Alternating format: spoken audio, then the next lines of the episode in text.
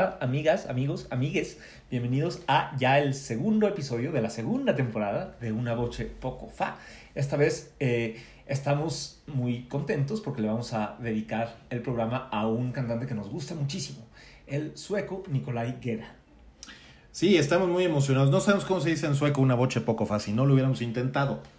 Pero este tampoco es tan sueco, Nicolai Gueda. Es un cantante muy universal, muy políglota, que abarcó muchísimos repertorios. Eh, yo creo que en parte por eso nos gusta.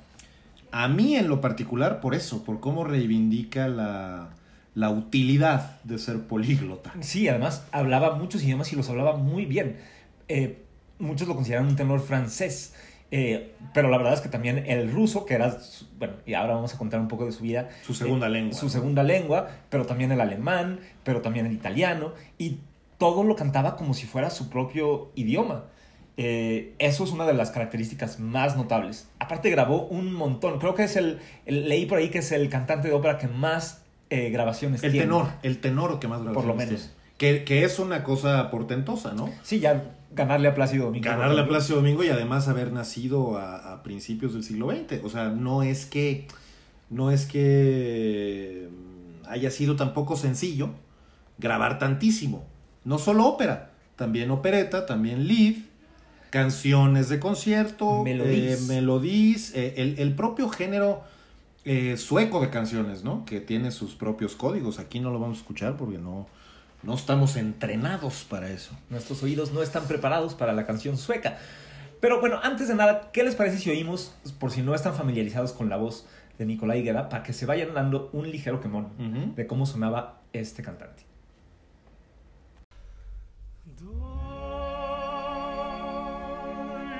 Ist mein ganzes Herz,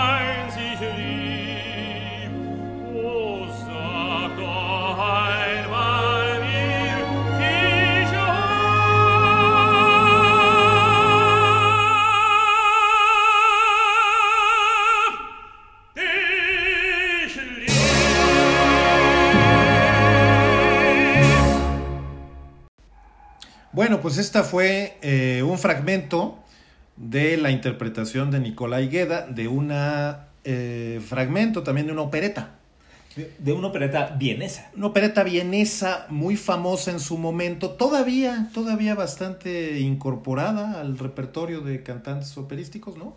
Sobre todo tenores, eh, que llegan en su momento, pues, corny, romanticón, Cursilón, digamos. cursilón, cheesy. Y entonces dicen, bueno, vamos a incluir esto que es, quiere, que, que en alemán es Dein ist mein ganzes Herz, que en español sería algo así como, tuyo es mi corazón. Así es. Y que es parte de una opereta eh, que se llama El País de las Sonrisas, de un gran compositor de ese género que se llama Franz Lehár. Un compositor austriaco, vienés. vienés. austriaco vienés de la época de los valses, digamos. Y que este, pues dice que el país de la sonrisa es China, no sé por qué, debe ser Sí, una de hecho, el, perso- de. el personaje, aunque no es, obviamente no es chino lo que oímos, sino alemán, el personaje se llama Son Shou, que es un, un personaje chino en esta opereta. eh, bueno, Pues sí. bastante cursi, que, pero que eh, quisimos ponerla para ilustrar una de las facetas quizá no la que más nos gusta, No. pero de este, de este cantante, que, porque cantó mucha, mucha opereta. Ahora que hablemos un poco de su vida, la podemos ir explicando por qué. Sí, claro, y, lo hizo además por mucho tiempo y fue muy relevante lo que hizo al respecto.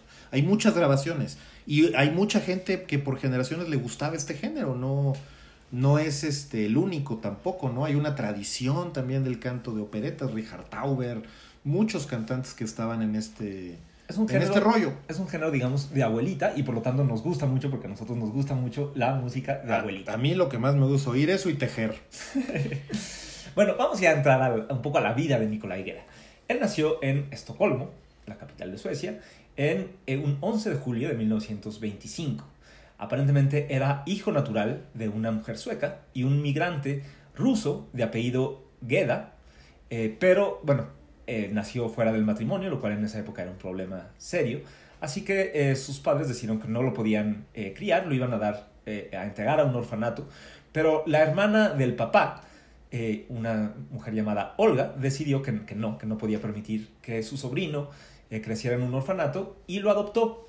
Ella tampoco estaba casada, por cierto, pero bueno, de todas maneras echó el, el paquete. Y lo crió como, como su hijo.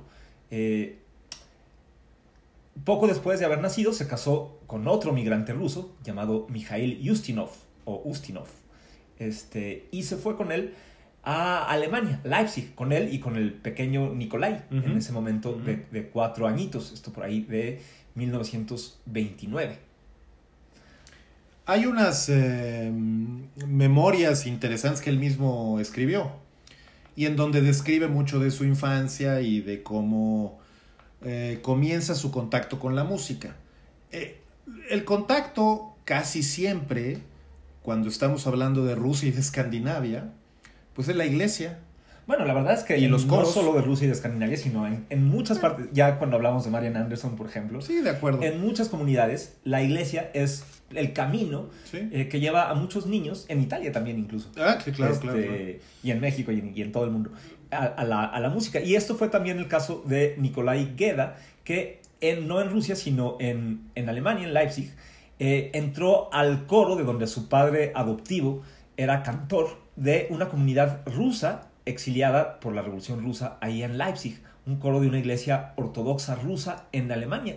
eh, que quién sabe qué sería de ellos después con el ascenso del nazismo. No, hombre, eso. imagínate nada más.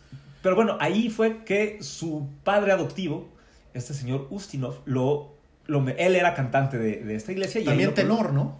Creo que sí. Sí, también tenor, también tenor y fue su primer mentor y quien lo introdujo a, pues de entrada primero a esto, ¿no? Es decir, a los coros de la Iglesia Ortodoxa rusa y, a, y al género sacro. Que por cierto dicen que era bastante violento y que le pegaba con bastante, con, a la menor provocación. Sí. Agarraba a cinturonazos, lo cual no debe haber sido raro en los años 20.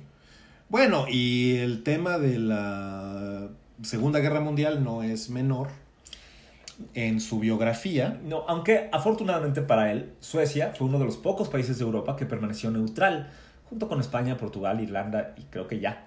Sí, sí. Eh, bueno, Suiza, desde luego. Este, entonces, pues gracias a esto la libró y no tuvo que, eh, que combatir porque por, por la edad le, Sí. le hubiera tocado. La libró parcialmente, porque en realidad lo que él dice es que él hubiera comenzado antes su educación musical más formal y no pudo hacerlo, tuvo que ocuparse de algo, las condiciones económicas en su casa no eran muy buenas, entonces pues se puso a trabajar.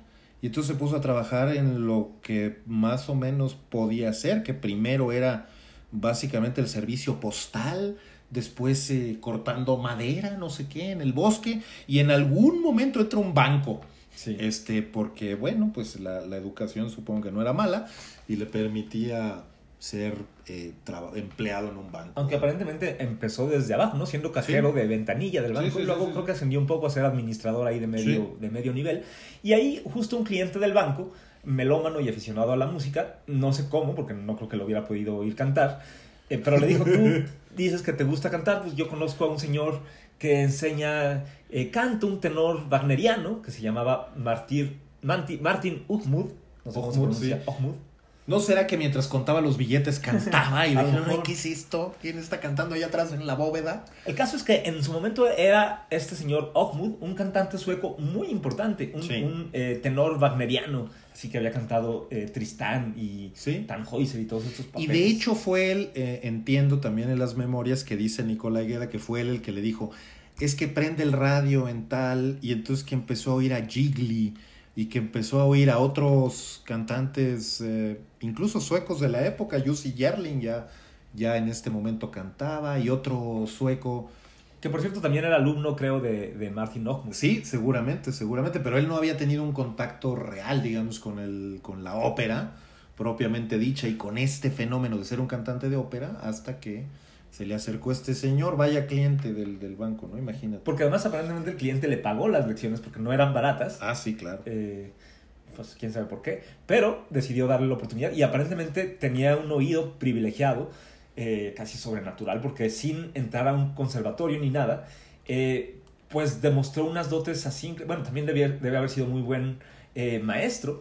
Pero el caso es que en 1950, cuando tenía 25 años, eh, concursó en un, eh, para un concurso de canto sueco, el premio Christine Nils- Nilsson, eh, y esto le permitió ganar una beca para estudiar en el Conservatorio de Estocolmo, pero realmente ya para entonces estaba pues formada su voz, porque al año siguiente, en 1951, ya estaba debutando en la Ópera Real de, de Suecia. Sí, seguramente le, le ayudó muchísimo también el tema de los idiomas, ¿no? O sea, el hecho de dominar varios idiomas, hoy esto parece que está dado, ¿no? Es decir, que es fácil, que no es necesario ah, mm, profundizar tanto en el estudio de una lengua.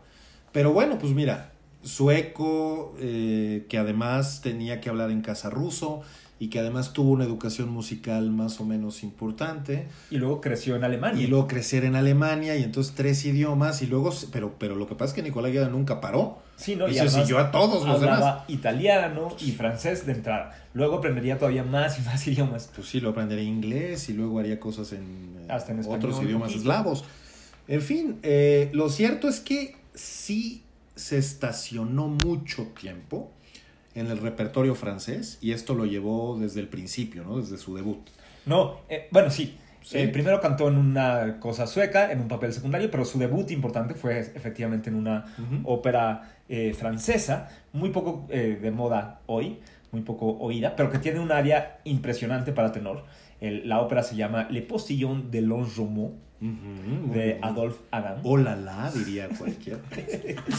Este, es, es una ópera del, del- una ópera comique de Sí. principios del, del siglo XIX, de mediados del siglo XIX, este, pero que tiene un área que tiene eh, la característica, si ustedes eh, quizá recuerden el área Ames a mí de la hija del regimiento de Donizetti, Sí. tiene, es famosa por tener muchos do de pechos, esta no solo tiene dos, tiene re. Ujú. La escucharán al final una nota súper aguda que además se, se canta o se acostumbra a cantar, no sé si así lo pensó Adán desde su origen, con voz de pecho. Ya en su momento explicamos eso y si tienen duda qué es, oigan las primeras. Exacto, nuestras eh, primeras emisiones. Exacto.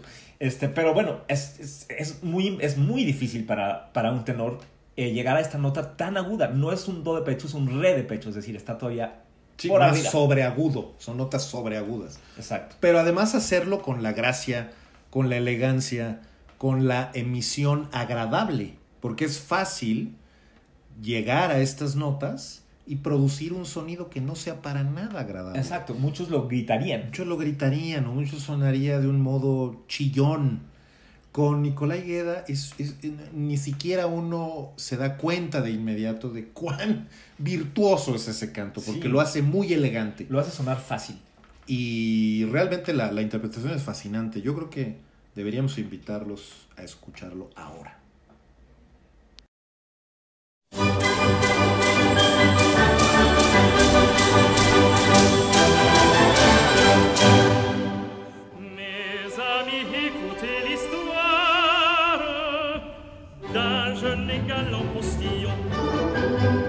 C'est véridique, on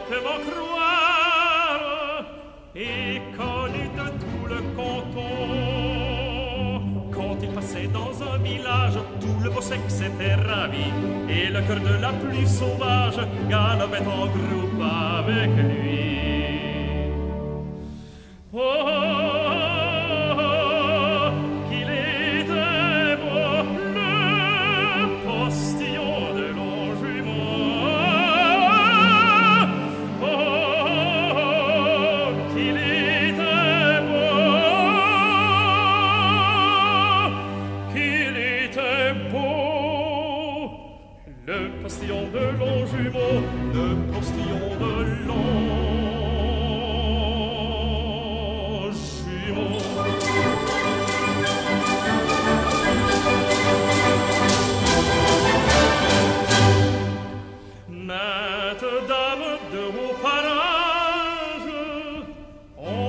de son mari, parfois se mettait en voyage pour être conduite par lui.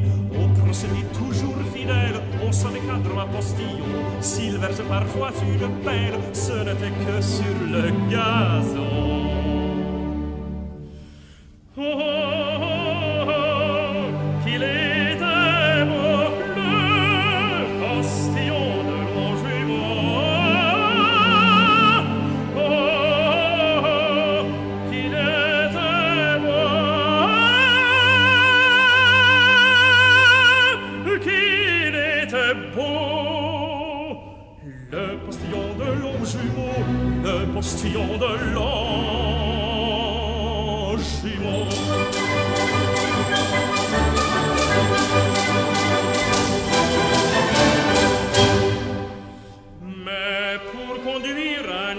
Un équipage, voilà soir il est parti.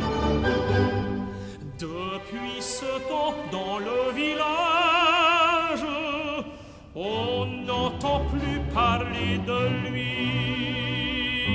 Mais ne déplorez pas sa perte, car de l'humaine suivant la loi, la reine du Nil déserte de ses sujets la nommé roi.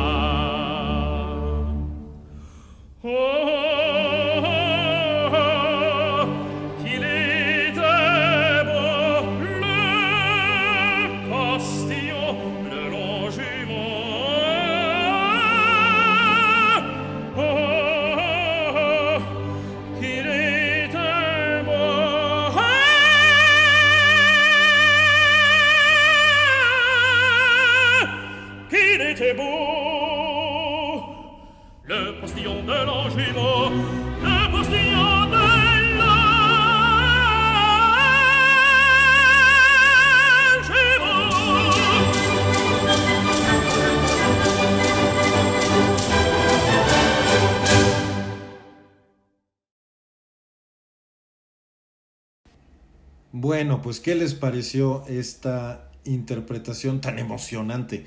Eh, lo decíamos antes, ¿no? Estos eh, re sobreagudos a los que llega tan fácilmente y con una emisión tan clara, pues pueden sonar mal o pueden sonar así de brillantes con una voz plena, timbrada, bien, bien situada, que, lo, que resulta agradable y que resulta también sorprendente por eh, cómo, las, cómo lo resuelve.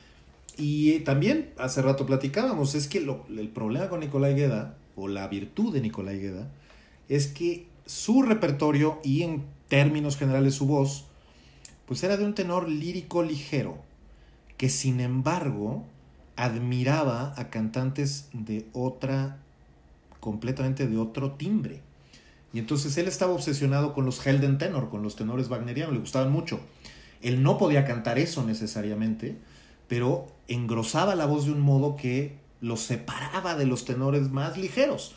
O sea, no es una voz tipo Jiggly, es una voz más cercana a los tenores líricos, incluso a los dramáticos a veces. Pero tampoco, eh, es curioso Tampoco, porque tampoco, tampoco. precisamente, y a la vez también sí, sí de todo, o sea, cantaba este repertorio muy ligero, como Sí. lo que ya aca- acabamos de escuchar es para un tenor lírico eh, di grazia, dirían los Ajá, italianos. exacto. Este, pero también cantaba cosas de, bueno, creo que sería un tenor lírico en general, pero Sí.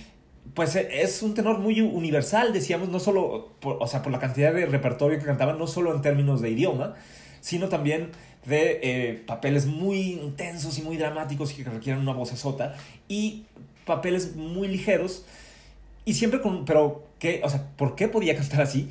Pues porque tenía una técnica impresionante. Sí. Eh, cuidaba muy bien este, pues su, su aparato, ¿no? Su, su voz. Sí, sí, sí. Este, sabía muy bien qué cantar, a pesar de que pareciera que cantaba absolutamente todo lo que le ofrecieran, no, si uno eh, lo lee un poco lo que él decía, pensaba muy bien que podía cantar y que no, que le iba bien, eh, y además todo lo hacía muy cuidado y con mucha, eh, pues con mucha elegancia, mucha sofisticación, pero sobre todo con muy buena técnica, cuidando muy bien, eh, la- entendiendo muy bien cómo funcionaba su propia voz eh, y actuando en consecuencia.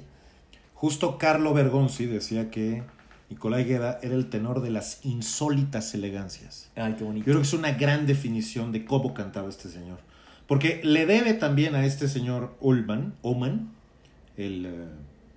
¿Cómo se llama? El el Helden Es Tenor, el, su el maestro. Helden Tenor que llegó al banco. Le debe también eso, es decir, la, la búsqueda de eh, colores en la voz. Sí. Que yo creo que es muy importante también. Ahora estamos muy, no sé, eh, muy casados con el hecho de que hay unas voces específicas para un repertorio muy limitado y ya está. Y ahí lo hacen muy bien y listo. Y él exploró, yo creo que todos los límites de lo que pudo cantar con esa insólita elegancia. Sí, muy, e- es una frase muy, muy linda. Y sí, con muchos colores.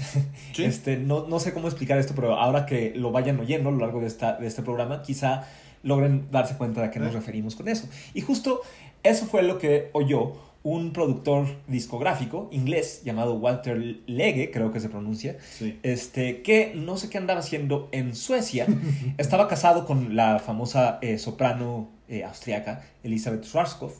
Este, pero el caso es que andaba eh, haciendo como scouting, ¿no? Como buscando Ujú. castear para una grabación que eh, iba a ser EMI, la disquera, de Boris Godunov. Ya tenían, por supuesto, a Boris Christoph en el papel principal, pero necesitaban el resto del elenco, específicamente un Dimitri. Y estaba Karajan dirigiendo, ¿no? Sí, era para, para que lo dijera Karajan, efectivamente. Este, y bueno, fueron a dar ahí a Estocolmo, le audicionó a varios, aparentemente de los primeros eh, que fue ahí a audicionar fue este, Nicolai Gueda. Y eh, cuenta Walter Legge que lo escuchó cantar la, el área de la, de la flor, que más adelante escucharemos, de, de Carmen, eh, y quedó muy impresionado. Pero un poco por darle, que un poco al estilo de lo que acabamos de escuchar, con mucho, ah, sí, con mucha intensidad, llegando a, a notas muy agudas, con mucha fuerza. Y él le dijo, a ver, ¿y si lo intentas como está en la partitura, que es eh, disminuyéndose, haciendo la, la voz más, más bajita y con un pianísimo al final? Él como pensando, este es un muchacho muy lleno de, de energía, quién sabe si lo vaya a lograr.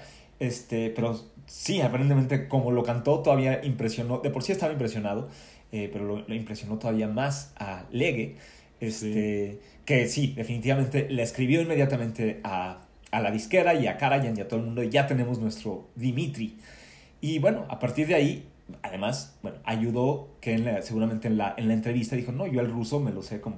Exacto, me lo sé ningún desde problema. chiquito.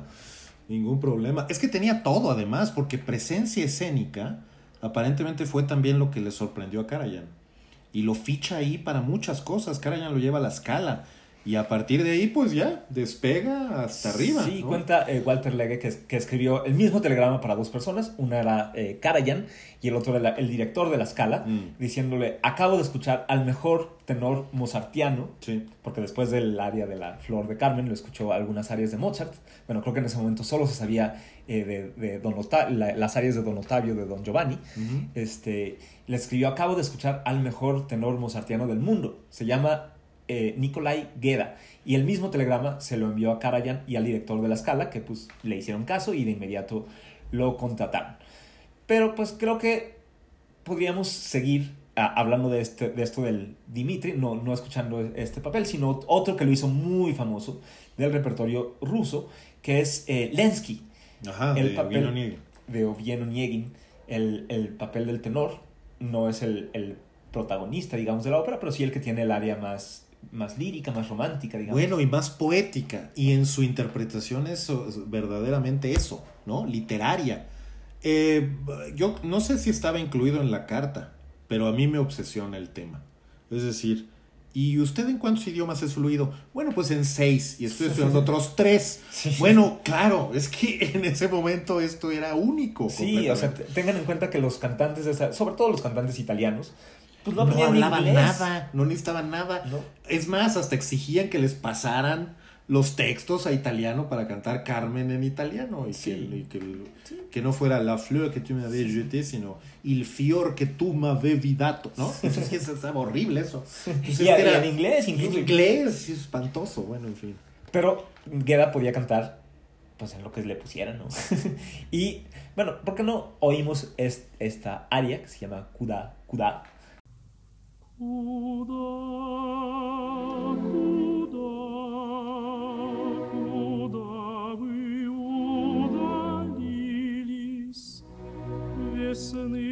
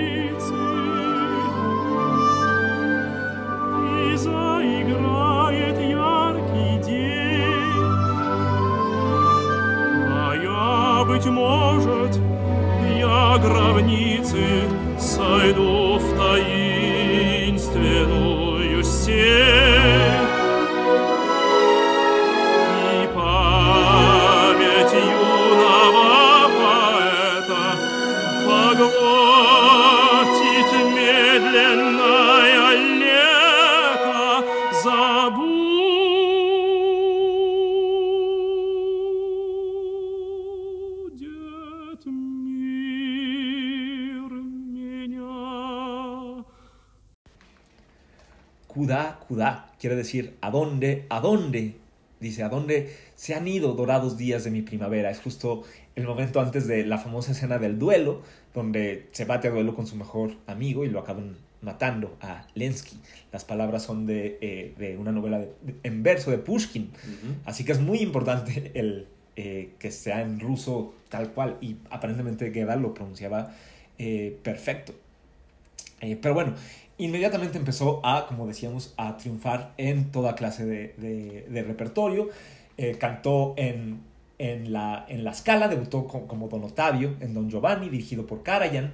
Este, en esa época, justo en 1953, se casó por primera vez con una, con una pianista eh, rusa, pero creo que vivía en París, llamada Nadine Sapunov Nova, este, con la que luego tendría a su primera, a una hija. Este, bueno, cantó también eh, una cantata de Karl Orff en el estreno, de hecho, del Triunfo de Afrodite, en, que no es en italiano, sino en latín, ahí en, la escala. este, y también ese mismo año, en el 54, grabó por primera vez, casi no lo cantó en, escena, pero grabó uno de los que serían sus papeles más famosos, Don José de Carmen, este con el que había eh, audicionado para Legue.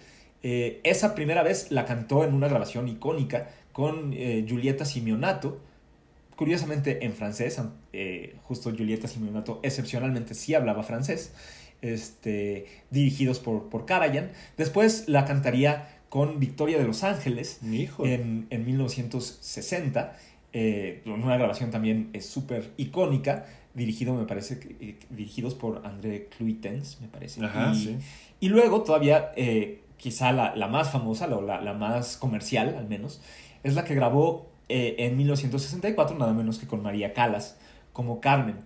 Eh, curiosamente, oí en una entrevista donde el, de radio, donde el locutor le, le decía, este papel que eh, pues está casi hecho para usted, y él, y él decía justo, no, No. a mí, yo no soy para nada don José. ¿Cómo le decía el entrevistador? Pero si sus grabaciones son las más icónicas, ¿no? La cantó con Victoria de Los Ángeles, con María Calas. Y él decía, "Mm, sí, en grabación sí, pero en escena uno tiene que estar corriendo de arriba para abajo, sobre todo en el acto 3 y en el acto 4, estarse peleando físicamente con Carmen.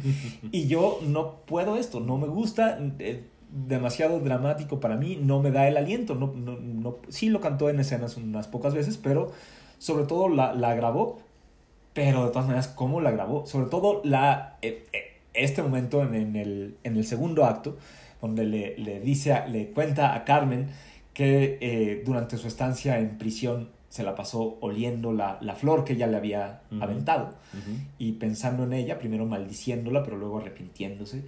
Y lo canta, la verdad, con una dulzura, con una elegancia impresionante. Y como si no hubiera otros grandes Don José, ¿no? O sea, es muy importante hacer notar eso. Realmente es un terreno muy competido, Sí. tanto en lo escénico como en lo vocal, como en la recreación más profunda o psicológica del personaje. Pero esa es otra cosa interesante, ¿no? Es decir, tan tanto repertorio tan variado, tanta longevidad de un cantante como, como, como tal, ¿no? Es decir, en los mejores escenarios del mundo. Eh, y luego, es, esto sin embargo no merma para nada la profundidad que le da a cada uno de estos personajes tan diferentes entre sí, porque así como hizo esos, los de Carmen y también los de Fausto y los de eh, los cuentos de Hoffman y eh, Sí, los de Mireille, Romeo y de Julieta de Gounod, Sí. etcétera. Así como hizo esos, así hacía lo de la opereta que escuchamos hace rato y luego cosas barrocas y luego cosas contemporáneas. En fin, amplísimo. Incluso Verdi, que es algo que no vamos a incluir aquí porque desde luego hay mejores exponentes del canto verdiano, pero que hizo con muchísima soltura igualmente. ¿Por En qué fin. no? Antes de seguir, porque, Sí. porque si nos dan cuerda nos seguimos de gilo. Sí, sí, Pero sí. vamos a oír esta aria de la flor. La flor que tú m'avais jeté. No, la, flor, la flor que me, que me aventaste. Ahora sí, hola la. La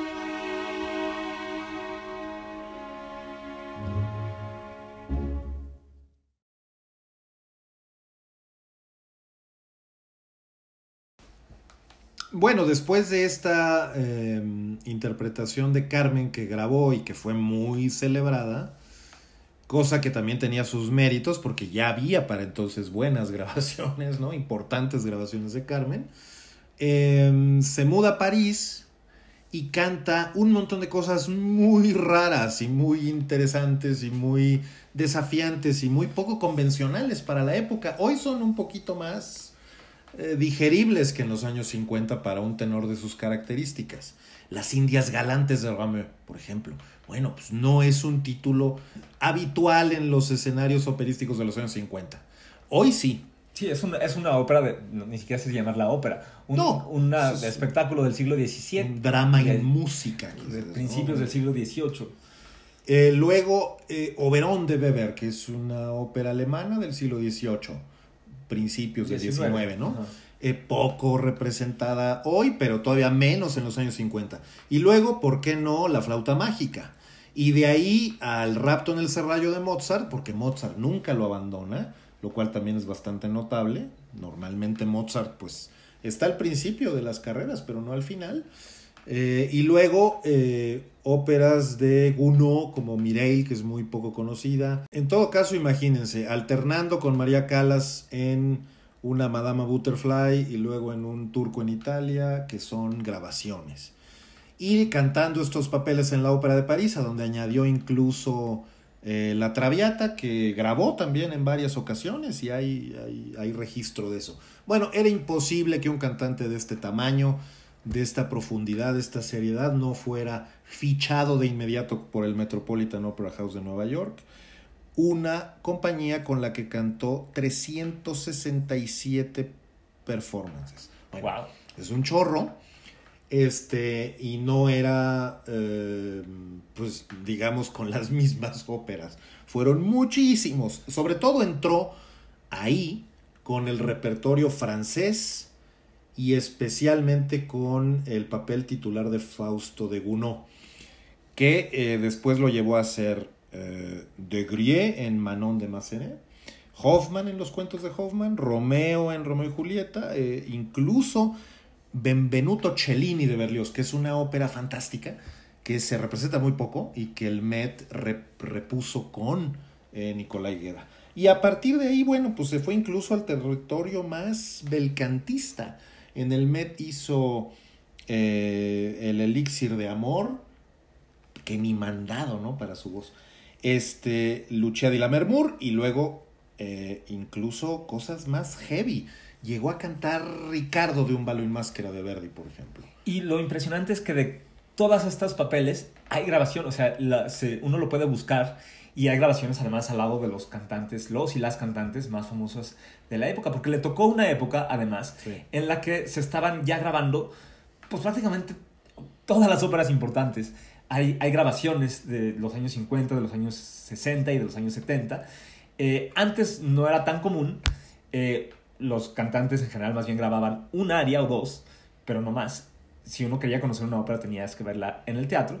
Y pues la verdad es que después tampoco, en los años 90 y actualmente, Tampoco. pues de muchas óperas muy tradicionales, la, la grabación, eh, la última es de los 60 o de los 70. Muchas se quedaron... En esta, en esta época se estaba grabando de todo y aparentemente en todas cabía Geda.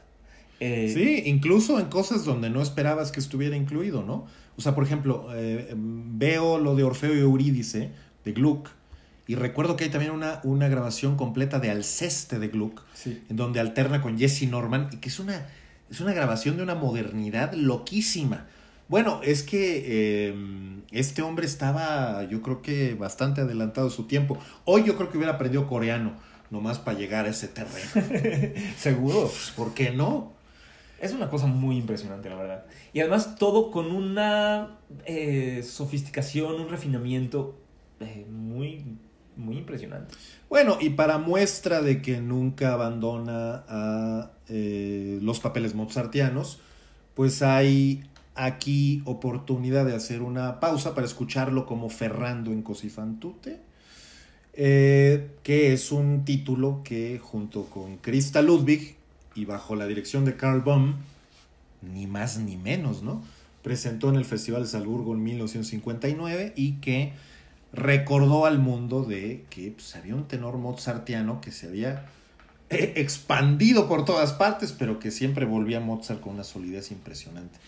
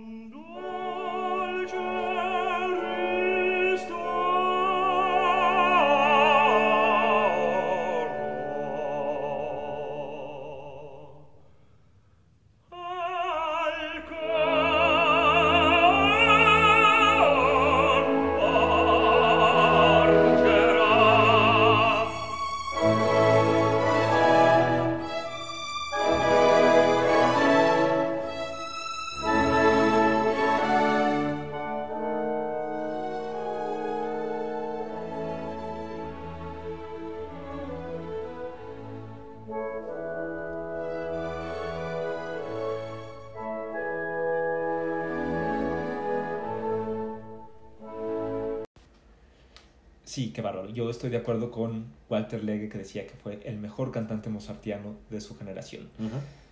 Bueno, no sé si el mejor, eso es muy difícil las comparaciones, pero a mí es el que más me gusta. Eh, bueno, como ya saben que nos gusta mucho el chisme, no me puedo quedar sin contarles un poco de su vida personal. En el 61 eh, se divorcia de su primera esposa, de Nadine. En el 65, eh, ya para entonces se había bueno, viajaba por todo el mundo, obviamente, pero se había más o menos instalado en Nueva York. Ahí eh, se casó con una eh, greco-americana llamada Anastasia, Anastasia Karabiotis eh, en 1965. con ella tuvo su segundo hijo, al que le pusieron Dimitri, probablemente por este primer papel de Boris Gudonov.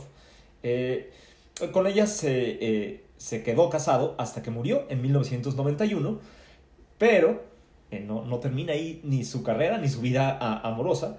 Eh, todavía eh, se casó en 1997 con una periodista y escritora que le había ayudado, por cierto, antes de que se muriera su esposa, a escribir sus, sus memorias. Piensen de eso lo que, lo que quieran, llamada Año Selemark.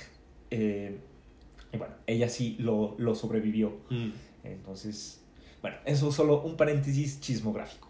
No, muy, muy relevante desde luego, porque estos personajes pues son célebres también por eso, ¿no? Y, creo que sí lo mencionamos, pero em, la vida personal sale de, de, cuando en cuando de, unas, de distintas maneras. Era de una disciplina férrea y él se lo atribuye a su papá, a que su papá lo crió con, con mano dura y a la menor provocación le daba los cinturonazos del, del cosaco. Entonces, bueno, a su papá adoptivo, porque... A su papá adoptivo. Un, sí, justo, un, otro, siguiendo en el tema del chisme, otra anécdota interesante es que eh, ya siendo adulto y bastante famoso, alguna vez estaba de regreso en Estocolmo y tomó un taxi y el taxista le dijo, ay, qué chistoso, acabo de llevar a un señor igualito a usted, solo que como 30 años mayor. Eh, ¿Usted cómo se llama? No, pues que Nicolai Guerra. Ay, pues el que llevé justo se llama igual. igual. Bueno, se apellida igual no serán algo y resultó que pues sí, lo buscó y era su padre biológico, pero bueno, no fue él el que lo educó, para todo efecto práctico, digo, solo fue su, su padre biológico, literalmente. Exacto. Pero bueno, fue este señor Mikhail Ustinov quien lo, le forjó esta disciplina muy férrea. Si uno oye sus entrevistas, se oye muy, mm, no sé cuál es la palabra, humilde, creo, de, o no sé si es una forma de soberbia, más bien, de, de, nunca estar del todo satisfecho. Como esto que les decíamos de Carmen, de decir, pues sí, pero no. He oído a mejores Don José que yo. He oído a mejores este, Don Otavio que yo. Eh, mm, como que él siempre tenía esta cosa de, por ejemplo, también eh, de su grabación muy famosa de Pinkerton de Madame Butterfly, decía, ay, no, es que cuando la grabé yo todavía no conocía muy bien eh, al, papel, no lo pensaba bien y lo debía haber cantado más americano. no sé qué querría decir con eso, pero dijo, mm, mm, no, no me encantó. Y la verdad es que está cañón. Sí, o sea, tener esa disciplina también te lleva a excesos. Y es muy probable que su autocrítica lo hubiera llevado también a limitarse, lo cual es impresionante, ¿no? sí, porque digo, si eso es limitante. ¡Qué barbaridad! ¿Cuánto cantó? Pero es cierto que hay también una anécdota muy interesante de lo que le sucede en un debut bastante, pues, pues tardío en el Liceu de Barcelona con el duque de Mantua de Rigoletto en 1979. Ya bastante grandecito. Ya bastante grandecito. Aparentemente todo iba muy bien en la función hasta que llega la dona de móvil. ¿Por qué? Pues porque obviamente ahí está centrado el interés de mucha, mucho del público que va a ver Rigoletto. Y en lugar de su sí agudo, normalmente pulcro y diáfano, pues se echó un gallo espantoso eso le puede pasar a cualquier le ha pasado a muchos cantantes de primera línea. Le pasa, le pasa es normal, es natural. Nos pasa a todos. Lo que pasa es que él no le había pasado nunca.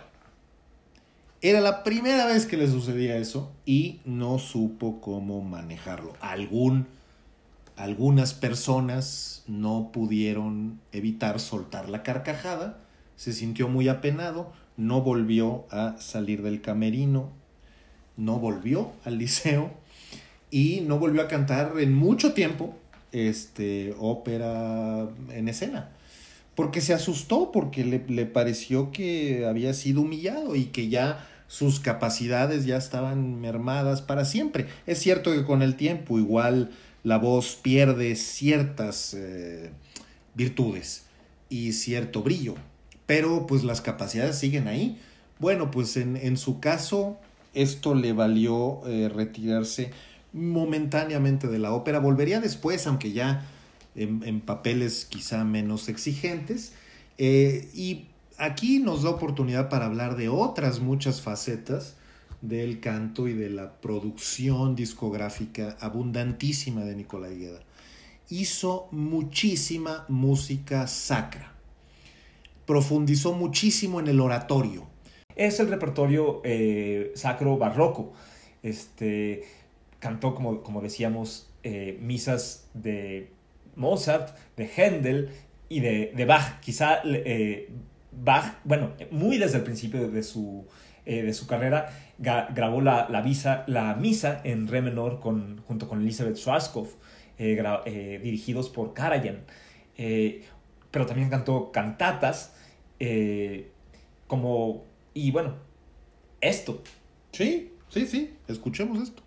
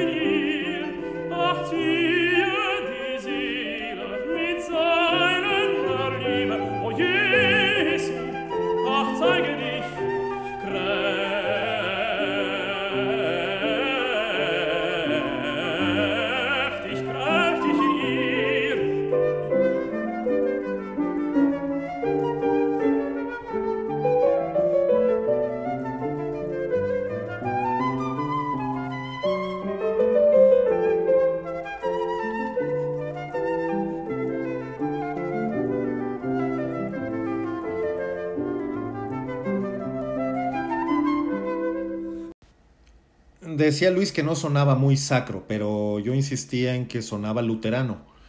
Pues sí, porque es una cantata de estas eh, de iglesia escrita por Johann Sebastian Bach para Leipzig y para servicios luteranos y está basada en un himno que es muy famoso luterano que dice algo así como Señor Jesucristo, Hijo único de Dios. Pero es cierto. Der einige Gotterson. ¡Wow! ¡Qué barbaridad! me, me, sentí en Leipzig. La iglesia en manos de Lutero. Bueno, eh, no, con Nicolai Guedes sí, sí es un representante eh, canónico de esto, pues si no, este, nada más hay que ver que, que, que, estuvieron en Alemania antes de la Segunda Guerra Mundial y que tuvo una formación alemana seria, tanto musical como integral. Pero Bach siempre lo siguió eh, durante su vida y, insisto, la, la preocupación por ser un cantante de oratorio Compaginar esto con la ópera es bastante difícil y solo un artista de este nivel pudo hacerlo con mucha seriedad y mucha calidad. Se pueden encontrar grabaciones de muchas obras de Bach, también de Händel, y de eh, algunos otros compositores menos conocidos por este género que, que- que están por todos lados, incluso contemporáneos. Ah, hace rato platicábamos que incluso había participado en, eh, en eh, óperas basadas en personajes sacros, ¿no? Que es esta ópera palestrina muy interesante de principios de siglo de un compositor llamado Hans Fitzner. Basada, por supuesto, en, la vida de Giovanni Pierluigi da Palestrina, este compositor eh, que casi introdujo la música polifónica en la Italia del Renacimiento. Bueno, y es un milagro porque en realidad Nicolai Guerra también cantó a Palestrina. Sí. Entonces es una locura, ¿no? Porque hizo la ópera basada en Palestrina y luego el repertorio de Palestrina. Bueno, en fin. Además, es un cantante como varios otros que hemos mencionado. Creo que eso es una característica común de los grandes cantantes, que se metían mucho a estudiar los personajes que, que cantaban. ¿no? Cuando cantó esta ópera de Palestrina, se puso a oír muchísima música y a cantar la música eh, compuesta por Palestrina. También cuando, cuando cantó eh, la ópera de Benvenuto Cellini, se Ujú. súper obsesionó con Benvenuto Cellini y a todo el mundo le hablaba de Benvenuto Cellini. Y casi dice, por poco escribió un libro, una biografía de Cellini. Este, era un hombre muy culto, muy inquieto intelectualmente. Este, un poco al, al estilo de lo que decíamos de, bueno, de, otros, de otros cantantes, como eh, Cecilia Bartoli o, o como Victoria de Los Ángeles, que era, por cierto, gran amiga de, de Gueda y gran colega, muy, muy similares en muchas, en muchas cosas. Por cierto, si no han oído nuestro episodio de Victoria de Los Sobre- Ángeles, Exacto. Y En- sobre Chochile Bartoli. Sí, en cuanto termine este, este episodio, por favor, escuchen los episodios anteriores. Yo pensé que también ibas a, a citar cuando hablamos de Cuenot, porque hay vasos comunicantes, ¿no? Es decir, el intelectual, artista integral, cantante, que tiene un apetito insaciable por Exacto. conocimiento musical. Exacto. Quizá a diferencia de la diferencia con Cueno es que él no tenía una voz muy bonita. Cueno. eso, eso. Eh, y Gueda sí. Sí. Es decir, Cueno ni una, ni una voz ni una figura agradable. Digamos que él no podía. Y él estaba muy consciente de eso y no eh, asumía los papeles de héroe romántico. Eh, Gueda sí. Gueda asumía todos los papeles. Bueno, salvo quizá los más dramáticos wagnerianos. Sí cantó eh, Lohengrin una vez en, en Estocolmo. Incluso y lo- no lo debe haber hecho tan mal porque lo invitaron al festival de Bayreuth. No recuerdo por qué, creo que un problema de salud le impidió cantar en Bayreuth. Fue el único papel de Wagner que cantó, quizá el, el héroe wagneriano más Sí. eh, dulce, más, el, digamos, menos ah, intenso y gritón. Este, Bueno, y hay Puccinis. Un montón de No, hay un montón de Puccinis que po- podrían no ser exactamente los más adecuados para una voz lírica ligera, pero que están ahí. Sí, cantó Cavaradossi, definitivamente. Tosca. Eh, Tosca, de, el Cavaradossi de Tosca, justamente Pinkerton, que él grabó con María Calas, el que ya hablábamos. Este, por supuesto, Rodolfo, de la Bohème. Y ya muy al final de su carrera, y en esto sí es Como Sí. grabó, no sé si la- lo llegó a cantar en, en vivo, pero de sus últimos papeles, ya este, en los años 90, ya siendo él eh, casi, bueno, no, no casi, septuagenario, eh, grabó el, el personaje del emperador Altum, el papá de Turandot, en la ópera Turandot. Y si esto, por si esto no fuera poco o no fuera suficiente, pues también es un gran cantante de Lied, de canción de concierto alemana clásica, desde pasó desde Schubert hasta Hugo Wolf, etcétera, eh, Liszt, Y no solo alemana, cantó mucho, mucha melodía, que es lo equivalente, el equivalente francés a la canción de arte, como, lo llaman algunos. En eso también se parece a, a Victoria de Los Ángeles, que grabaron muchos y dieron muchos recitales, eh, cosa que, como también dijimos en su momento, quizá... eh, pues a algunos cantantes un poco más vanidosillos no Claro, les gusta claro, tanto, claro, les gusta más este aspecto teatral de encarnar a un héroe o a un personaje un, eh, un recital de, de canciones, normalmente acompañados con un, con un piano o con un, con un solo instrumento, pues, este, pues no permite tantísimo eh, Mm. lucimiento, pero ex- sí exige, en cambio, es un género un poco ingrato, porque sí exige mucho a los cantantes, digamos que quedan casi eh, expuestos. expuestos, desnudos en el escenario. Él no tenía ningún problema con esto. No. Absolutamente. Y de hecho, eh, pues eh, se le conocen muy, muchas grabaciones importantes sobre esto y se dedicó a dar conciertos por todo el mundo, incluyendo arias y también algunas de estas canciones de concierto. Alemanas, francesas, incluso españolas, ¿no? Era, era, era, era Y un suecas. hombre- y suecas, que, que- que no tenía muchos límites en la interpretación. Eh, yo creo que justo con algo así vamos a despedir la emisión de hoy. Quedan muy claras todas estas virtudes y además yo creo que es una sensacional introducción para que vayan y consuman mucho más de Nicolai Gueda, porque ahí están las grabaciones. Si Y uno pone Nicolai Gueda, es que aparecen miles. Y entonces, bueno, es, es una cosa, es una suerte que tenemos ahora los eh, melómanos. Sí, la verdad es que fue un poco difícil montar este, este, este episodio por la cantidad de opciones que había. Es decir, está el Gueda cantando repertorio francés, está el Gueda cantando Lied alemán, está el Gueda cantando Mozart, está el Gueda cantando Bach, está el Gueda cantando música contemporánea, porque por cierto, algunos compositores de su propia época, eh, por ejemplo, Samuel Barber, el compositor americano, escribió una de sus óperas más famosas que se llama Vanessa, para Gueda, Sí. el, el personaje principal que se llama Anatol, estuvo compuesto para él. Él debutó, él creó el personaje, básicamente. Y no solo esa, sino otras más. Esa quizás es la más También la de Giancarlo Menotti, ¿no? Este Sí. de Last Savage. Las dos en realidad fueron, eh, pues son, son repertorio hecho Para ex él. profeso para que las cantara en el Metropolitan Opera House. Y nos gustaría ponerles todo esto, pero la verdad es que duraría cuatro horas el, el, el episodio. Bueno, y luego hizo Candide de Leonard Bernstein. Sí. ¿En qué forma, no? Y también es un gran cantante de Beethoven. Y también es un gran cantante de Massenet. Bueno, en fin, esto se podría ampliar ad nauseam.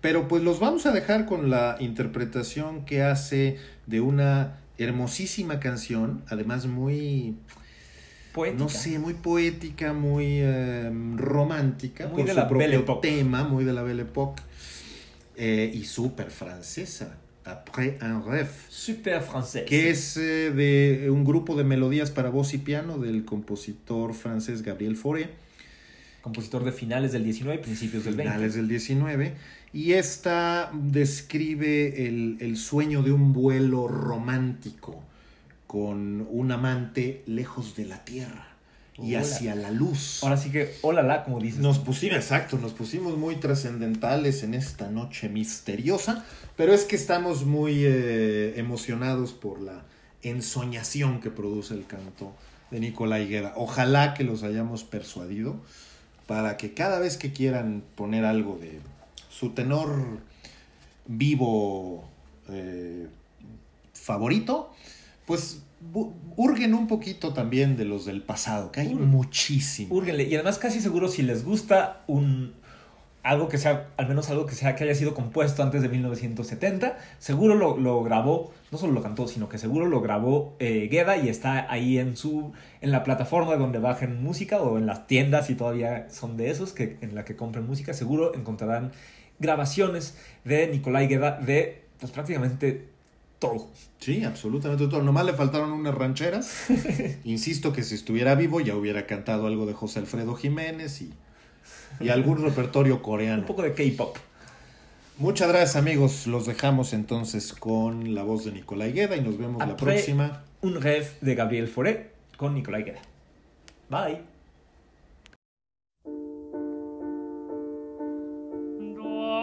Dans charme ton image.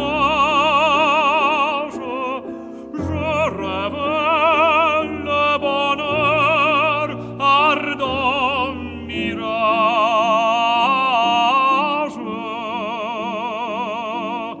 Tes yeux étaient plus doux, ta voix pure et sonore.